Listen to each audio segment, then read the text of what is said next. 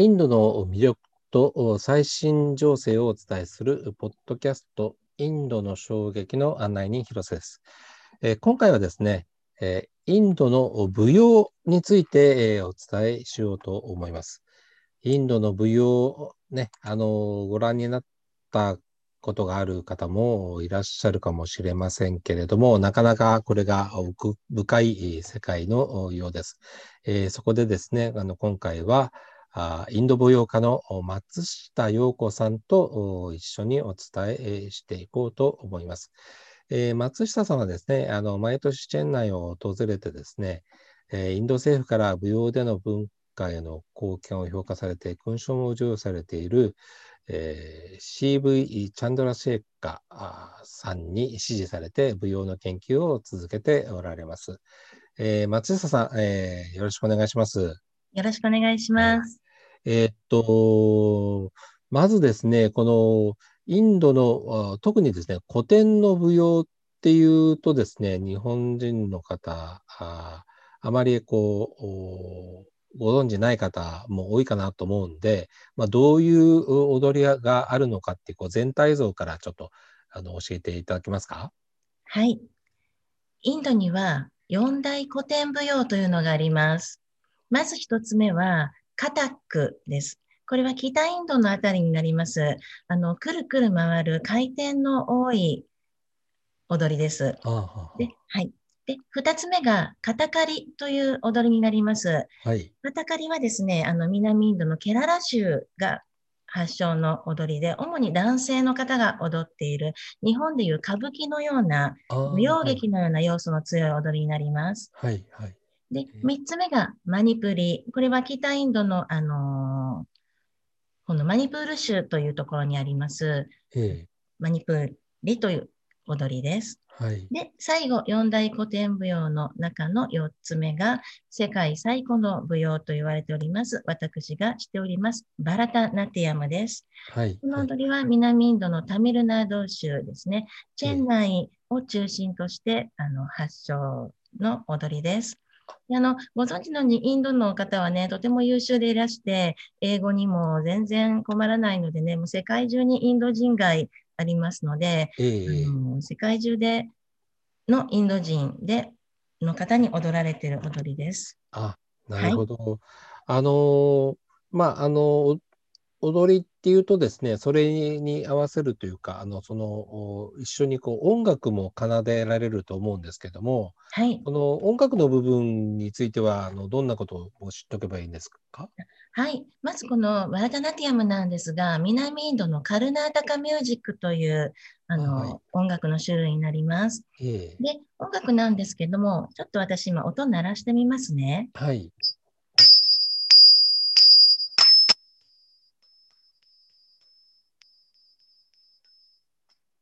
これ今、ターラムという小さなシンバルを奏でました。これがリズム舞踊の基本の、あの、すべての元になります。はい、このターラムで足のステップのあの動きを表す、リズムを表します。あとは、ムリダンガムという両面太鼓があるんですけれども、この太鼓がリズムパートを補佐する役割があります。で、メロディーパートですと、フルートですとか、バイオリンで、あの、メロディーを補佐する役割があります。あと、はい。あの、ボーカルがありまして、はい、インストルメンタルの曲も中にはあるんですが、やはりほぼボーカルがついた踊りです。で、ボーカルでは、インド音楽の音が音階ですね。サレガマパダニサで歌われている曲、主にヌリッタというリズム舞踊の部分と、はい、あとはそれぞれ、えー、タミル語ですとか、サンスクリットで、はい、サンスクリット語ですとか、中にはヒンディー語、テルゴ語などの曲も私は習ったことがありますが、あの、文章を、物語を歌っていらっしゃるんですね。意味のある、内容のある歌詞を。歌詞があるってことですね。はい、そうなんです。はい。どんな感じなんですか？そうですね。はい。あでは、えー、ちょっと歌ってみますね。はい。うんとでは、ガネーシャ・カウトワンという曲なんですが、はい、例えばあの口三味線の部分もあります。口三味線で表す部分と、はい。ボーカルの意味のある文章の2つを歌いますね。ああ、はい、はい。はい、では聞いてください。はい。タキタキなトンガタクタトンガタンググタンググタンググリタタタンディタンディンキタタカリクタトンガデルデルタンディリクンタニタキタキタタカリクトンガアルティルマルガネビグナビナヤカビナケダアルリアガナパティジャヤジャヤといった感じになります。いや、なんかあの、えっ、と、あの、音と歌を聴いてるだけでもうなんかこう、踊ってる、こう、ステップとか、こう、身振りみたいなのが、こう、あの、見えるような思いが、あの、しましたけど、あの、なんか。えーこのバラタナティアムのこの動きの特徴みたいなのあるんですか？動きはですね、あの重心が低いんです。で、あアジアの踊りって相対的に大地に密着して、すごくグランディング感がある、重心低い踊りが多いと思うんですね。で逆に、に西洋になりますと、バレエのように上にジャンプして、こう海につながるようなね、ええ形になっていくんですが、特にインド舞踊はあの腰を低く落としまして、はいあ、の太ももがスクワット状態はい。ですね。そこが基本ポジションです。そこからあの足をいろいろ動かして、であ手も結構体力使えそうですね。体力使います。太ももの筋肉、足腰、とっても使います。ああのー目も指先はあのムドラという決まった手の指の形もありますし、ええ目の黒目をぐいぐいと動かす動きもありますので、本当に頭の先からつま先まで全身を使って神に捧げる奉納舞踊です。ああ、本当なんか、あの、神様相手だから、全身集中させてるっていう、そんな感じですね。そうですね。はい。もうやっぱり、集も中うくたくたになるって感じですか？そうですね。長い曲だとね、30分、40分あるんですよ。はい。一曲が。ええで、そ、みはい。あの、神様っていうのは、えっと、どんな、あの、具体的には神様がいるんですか？はい。あの、ヒンドゥー教の神々に捧げる踊りです。で、ええあの、シバ神という破壊と創造の神がヒンドゥー教の中にいらっしゃるんですが、はい。その神様が、あの、南インドにあります、チダンバラムという、あの、お寺が、チダンバラムという場所にあります、ナタラージャテンプルっていうお寺があるんですけれども、そこで踊られた時の様子を再現した踊りなんですね。あですので、ーそのナタラージャに捧げる踊りです。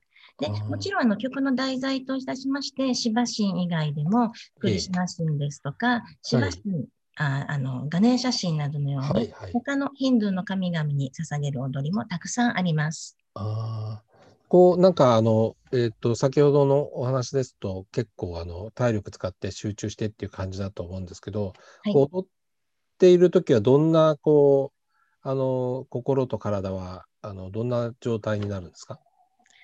そうですね。やっぱりあの、体をまず使いますので、え。あの自分の全身を神に捧げる踊りですので、ちょっとまあ、うーん、実際今、トランスまではいかないんですが、それに近い状態になります。で、あと一つは、あの、心理的な表現方法もする踊りなんですね。ええで、人間の持っているすべての感情、喜び、怒り、悲しみ、苦しみ、もうすべてを踊りをというツールを使って表現していく曲ですので、はいあの我々が普段気がつかないような心の奥底のひだにある部分の感情も、あのヒンドゥー教の神々、ヒンあのヒンディー語の物語によって、それを乗せ、そこの話に乗せて出すことができますので、ええ自分の心のデトックスにもなります。じゃあなんかあの、えっと、人に見てもらうっていうことでもあるけども、自分の内面とも向き合うみたいな、そんな作業になるんですか？そうですね。踊りを使って、あの、神様のいらっしゃる領域に近づいていく、その作業が踊りだと思っております。でもちろん、あの、舞台芸術ですので、ご覧になっていただいた方も、それを見て感じていただいて、あの、同じような感情を起こしていただいて、それがね、ステージのホールの場ではこう大きなうねりとなって帰ってくるこね。はい、とがありますので、はい、とても場の力も気持ちいいものです。ああ、わかりました。じゃあ、あの最後になんですけども、はい、あの今の松下さんにとってですね、このバータンケムも含めてですね、この舞踊っていうのは何だというふうにお感じになりますか？もう私にとっては動く瞑想です。動く瞑想。はい、生きていくための自分がよりよく生きていくためのあの道しるべです。